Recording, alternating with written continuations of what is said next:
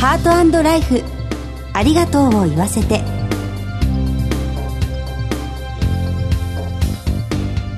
こんにちは。番組パーソナリティの久保井あさみです。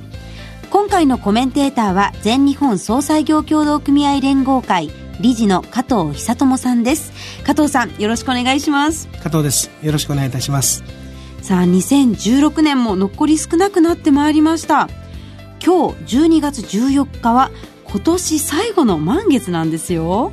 今日満月の日なんですね。そうなんですよ、えー、でも実は今日はですね、はい、私の40代の最後49歳の誕生日なんですよ。え加藤さん今日がお誕生日ですか？そうなんです。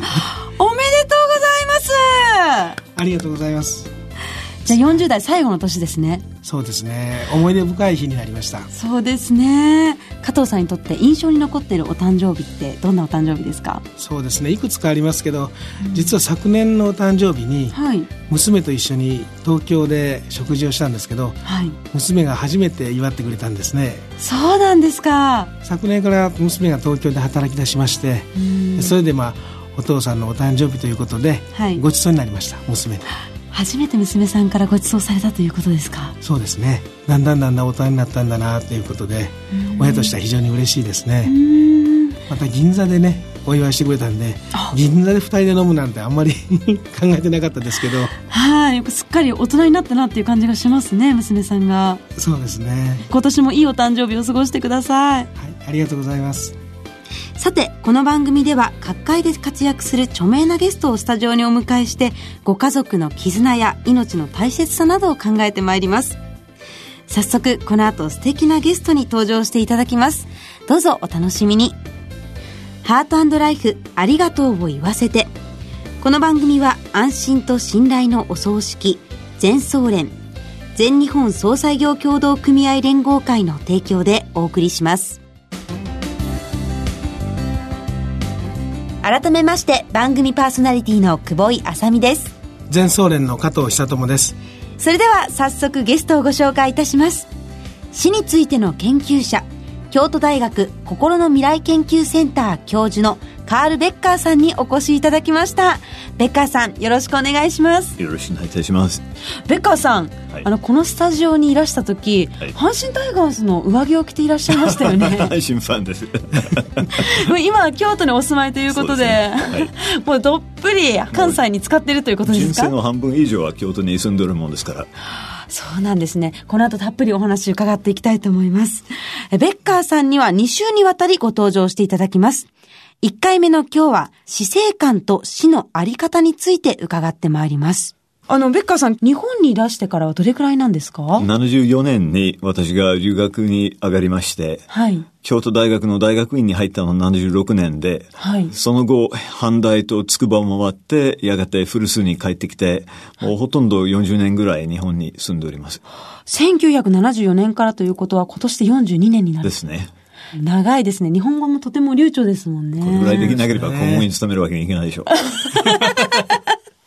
そんなベッカーさん、どのような研究をなさってるんですか？まさに日本人の死に方を知りたく日本に参りました。というのが、日本では他外国と違って、平安時代からずっと廃仏希釈の明治維新まで、死に方の記録をお坊さんが取っておりました。原神僧図、絵神という比叡山の僧侶はいましたけれども、はい、往生用紙を書いた彼が、弟子たちに対して、亡くなる方のおそばに行くときに、何が見えるか、何が聞けるか、それを必ず記録しろという命令を出してるんです。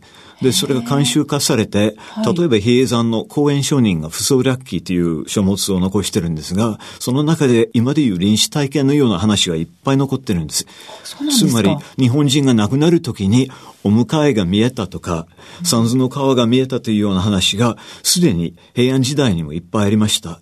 で、この慣習が1000年にわたって続きましたので、もしある国の死に様がどのように変化したのかということを知りたければ、はい、日本ほど最適な研究対象がないんです。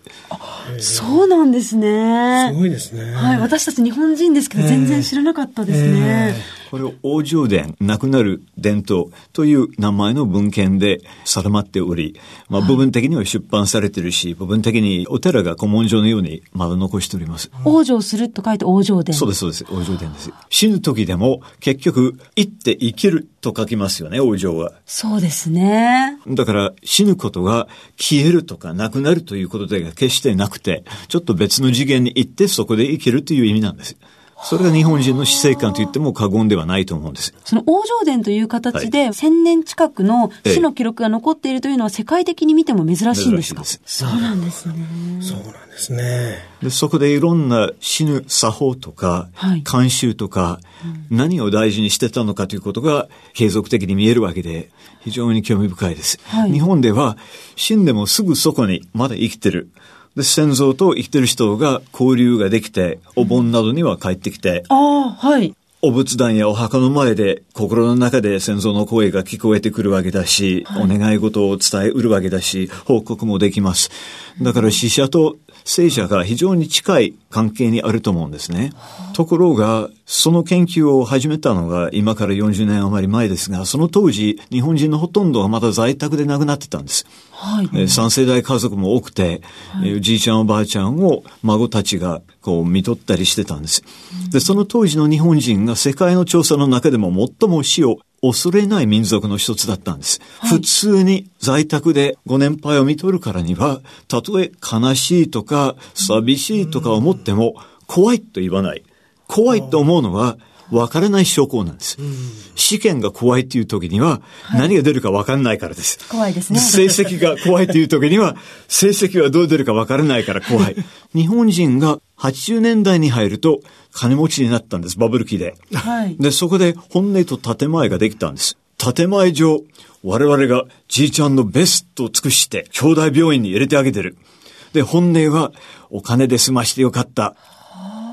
わずかのご年配を多くの働いてる若者に支えられている時に限ってできることなんですが、それによって日本人が一気に10年も経たないうちに8割が在宅で亡くなってた人が今度8割が病院で亡くなるようになったんです。そんなに逆転したんですか？はい。今でも8割近く病院で亡くなってるんです。で、その結果、日本が同時に死を一番怖がる国の一つに変わったんです。怖がるっていうのは死を見ていない証拠です。わからない証拠です。だからどうなってるかわからない。えそれ自体が怖いという風に変わったんです。調査によると。で、これがまさに日本の1200年の伝統を裏切る最近の変更なんですね。そうなんですね。わずか数年の間にそんなに変わったんですね。はい。ついバブル期以降は死を見ない、見取らない、強いては大した葬儀もしない。となると、亡くなった人がどこに行ったかわからない。で、そのわからなさが怖さの原因になるんですよね。じゃあ私たちの日本人の死生観の転換期というのは70年代から80年代にあると言っても過言ではない。まさしくその通りだと思います。で、これ1000年以上の歴史を裏切ってるような、悪く言えば西洋化みたいな、あるいは機械化みたいな変化であって、はい。そうですよね。逆に死を怖くなくなるためにはい、どうしたらよいかとなると、一つ厚労省が在宅で見とれっていう通達を今から4年前に出したんですが、はいつまり、今どんどんご年配が増えるわけだから、それを全部病院で見とるほどの少数、ベッド数がないんですよね。はい。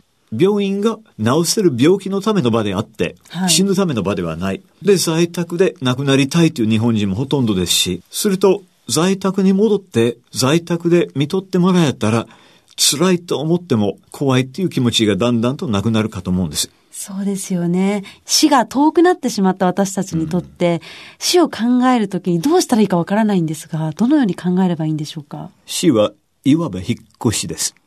引っ越し。この体から別の目には見えない別の体に引っ越すんです。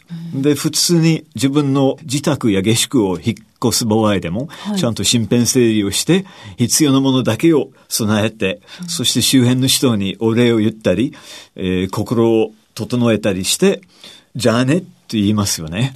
はい。そういう別れ方ができれば、死も怖くはない。むしろやりやすいかと思うんです。で、いつその引っ越しが命じられるか事前になかなかまあ予測つかない時があるんですが、はい、最近日本人の多くは癌やあるいは一期ではない病気で亡くなるんです。そうすると半年一年前もってもうこれ以上持たないことがわかります。はい。そうすると身辺整理モード、お礼を言うべき時期に入るわけで、で自分でちゃんと計画立てれば、潔くなくなっていけるんです。それが死と向き合いながら生きるということですね。それなりの準備をしとくと、体も精神も楽なわけです。でもこれが何も私の発想ではなく、はい、代々代々日本人が実践してきたことなんです。そうですよね。今我々が進めている就活っていうのは、やはり非常にいいことなんだなっていうことを改めて教えていただきました。うん、終わりの数と数との就活ですね。そうですね。もともと日本人がやっていたって、こんな千年も昔から就活をしていたっていうのは素晴らしいですね、日本人は。そうですね、はい。先生のお話を聞いて改めて就活の大切さ、そして死を考えることの必要性を感じることができました。この続きはまた来週伺ってまいりたいと思います。よろしくお願いします。お願いします。ゲストはカール・ベッカーさんでした。ベッカーさん、ありがとうございました。ありがとうございました。お世話になりました。全日本総裁業協同組合連合会全総連は命の尊厳ご遺族の悲しみ一人一人に寄り添ったサービスを何よりも大切に考えご遺族の心を形にする地域密着の葬儀者が集まる全国ネットワークです全総連加盟店ではお葬式の専門家である葬儀事前相談員総裁ディレクターが皆様からのご相談をお受けしております。お葬式のご依頼は安心と信頼の全総連加盟店まで。詳しくは全総連ホームページをご覧ください。すべては個人ご遺族のために全総連全総連加藤さんいかがでしたか？はい。